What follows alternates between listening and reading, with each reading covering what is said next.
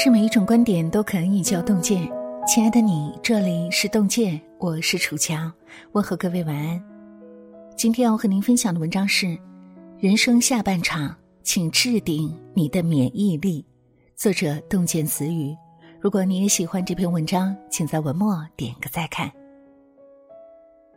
被誉为寄生虫博士的藤田弘一郎在《免疫力》这本书中说道：“人体的免疫力。”是一个多维度、多成分、立体的防御性网络，是人类战胜各种传染病最强有力的后盾。身体的免疫力是抵御病毒的有力屏障，生活的免疫力则是对抗风险的强大武器。人生下半场，免疫力才是人最大的竞争力。中国最后的大儒梁漱溟先生活到了九十五岁。他经常一大早就出门去锻炼，去北海公园慢跑、打拳，在读书写作的间隙也会搁笔活动一下筋骨，一丝不苟的做伸腰、蹬腿等运动。他饮食节制，坚持定时少量、食不过饱的原则，从不大吃大喝。健康的生活习惯让他在九十岁高龄时仍能声音洪亮的登台讲课。人生是一场超级马拉松，拼的不是开始时谁最快，而是看谁的耐力更持久。健康饮食善待身体，疾病就难以侵袭。坚持锻炼，你脚下的每一步路都是在逃离疾病与衰老。惊人的超慢跑作者梅芳九人子从小就不爱动，读书期间体育成绩一直都不合格，后来成了职业作家。全天都坐在电脑前写作，唯一的运动就是吃饭时动动筷子，睡觉时翻个身。三十岁那年，他常常感觉四肢乏力，体重也直线上升，没走几步路就气喘吁吁。有一次，他坐地铁时看到一位中年女子，因为太胖，被其他人误以为是孕妇而让座。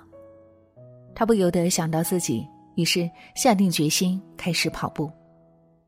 起初，因为长久不运动，身体吃不消，跑一公里就花了整整十分钟。后来，他天天逼自己出门锻炼，慢慢适应了节奏，最后可以一口气跑下二三十公里的半马。他变得精力充沛，各种身体上的小毛病也消失得无影无踪。周国平讲过：“我在物质上的最高奢望就是有一个健康的身体。”过一种小康的日子。没有健康，一切身外之物不过都是空中楼阁。日子兵荒马乱，有一副好的体魄，我们才能扛住生活的捶打，从容应对世事的刁难。提出黑天鹅理论的塔勒布曾总结道：“这世上唯一不变的就是变化，每一种事物，每一个行业。”都迟早会迎来那只黑天鹅。人生意外就像一场突如其来的滂沱大雨，未雨绸缪者手中有伞，临可绝景者只能被淋湿。栗原桑毕业于名牌大学，进入日本数一数二的电器制造企业后，他以为这辈子都可以吃香喝辣，结果泡沫经济破灭，他被公司分流到子公司。然后子公司又倒闭了。年龄偏大的他，工资高的工作找不到，门槛低的工作他又看不上，最后失业保险成了他最大的经济来源。更可怕的是，他还因超前消费欠着一屁股债，无可奈何之下，他只好卖掉房子还债，借住在妹妹家。终于，有一天他说：“我出去一下后，再也没回来。”他成了东京明治公园一带的流浪汉，露宿街头，靠捡拾旧杂志书刊为生，而且再也没跟家人联系过。人无百日好，不对金钱好好规划，暴风雨之后，生活只会是一片狼藉。精打细算的日子并不丢人，捉襟见肘的生活才让人难堪。有钱人和你想的不一样中。作者哈维·艾克设计了一种六个罐子理财法，倡导人们按照一定的比例分配每个账户下的资产。生活必需账户占百分之五十五，用来支付必要的衣食住行费用；教育账户占百分之十，用来学习和成长、投资自己；玩乐账户占百分之十，用来平衡消费欲望，更好的生活。财务自由账户占百分之十，用在可以产生被动收入的地方，比如定期理财产品。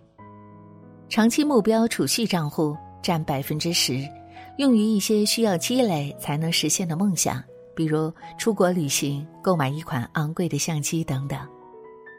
赠与账户占百分之五，给家人买礼物、请朋友吃饭等等。懂得规划的人，才能提高生活的容错率，不至于稍有差池，生活就千疮百孔。世事难料，口袋里有钱，才能为生活兜底。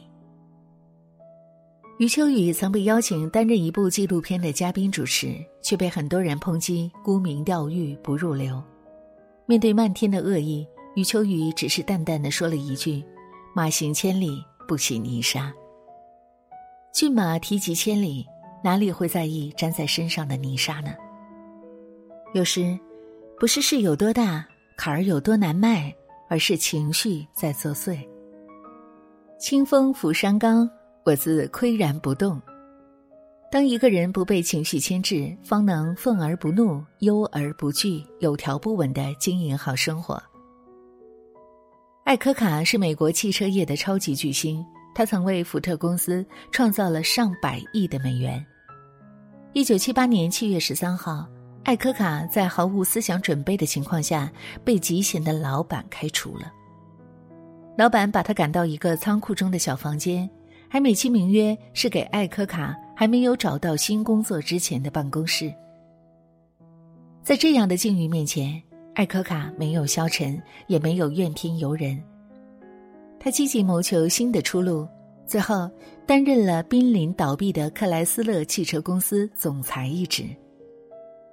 在这样千钧重的压力下，他以卓越的管理才能使克莱斯勒公司喜获新生。仅一九八四年一年，就为公司赚取了二十四亿元的利润，比这家公司前六十年的利润之和还要多。曾仕强教授说过。很多人觉得情绪没法改变，认为自己就是这么一个人，但其实，控制情绪是自主性最高的一件事，因为这完全是你自己在做决定。聪明的人以欢喜心想欢喜事，所见都如意；愚蠢的人一直盯着疤痕看，愈想愈是苦恼。事事都在自己的一念之间。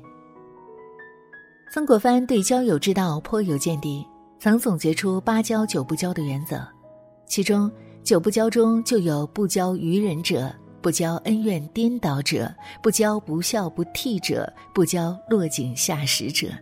总而言之，就是要远离小人、庸人和懒人。就如他说的：“一生成败，皆关乎朋友之贤否，不可不慎也。不怕朋友少。”就怕错把损友当至交。在《人间失格》中，叶藏在东京读书时，梦想成为一名画家。此时，一个叫枯木正雄的男人以学画为名，有意和他结交。最初，叶藏认为枯木是个可以谈心的知己。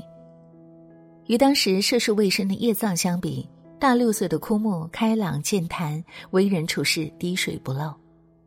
然而，枯木爱虚荣，爱享乐，他整日带叶藏出入纸醉金迷、声色犬马的风月场所。枯木和叶藏交往，只是为了利用他。叶藏有钱时，枯木引诱他与自己一起吃喝玩乐，大手大脚的花着叶藏父亲给的零用钱。叶藏没钱时，枯木唆使他典当老婆的衣服，继续放纵身心。叶藏开始酗酒。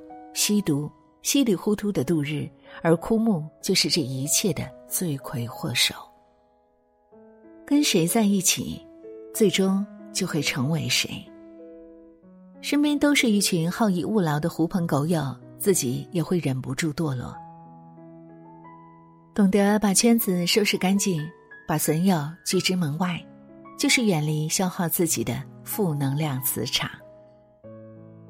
听过这样一段话：在同一辆车上，有人感染，有人安全，这是机体免疫力；同样是隔离，有人一年不愁吃穿，有人一周就捉襟见肘，这是财务免疫力。面对灾难，有的人阳光积极。有的人怨天尤人，这是心理免疫力。当命运的风雨袭来，才能看出谁才是世间的强者。世事难料，增强自己的免疫力，才能在不确定的时代更好的安身立命。点个再看，与朋友们共勉。后疫情时代，免疫力就是一个人最大的财富了。听过了今天的文字。我相信你有很多的感悟，欢迎大家在留言区和我们共同分享。让我们相约明天，愿洞见的声音伴随您的每一个夜晚。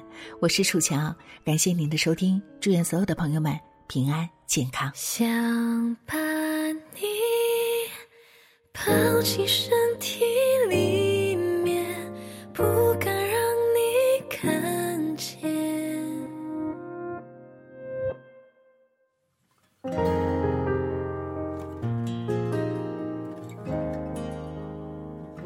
雨停止，天空之间，像泪在眼眶盘旋。是最后一次见面。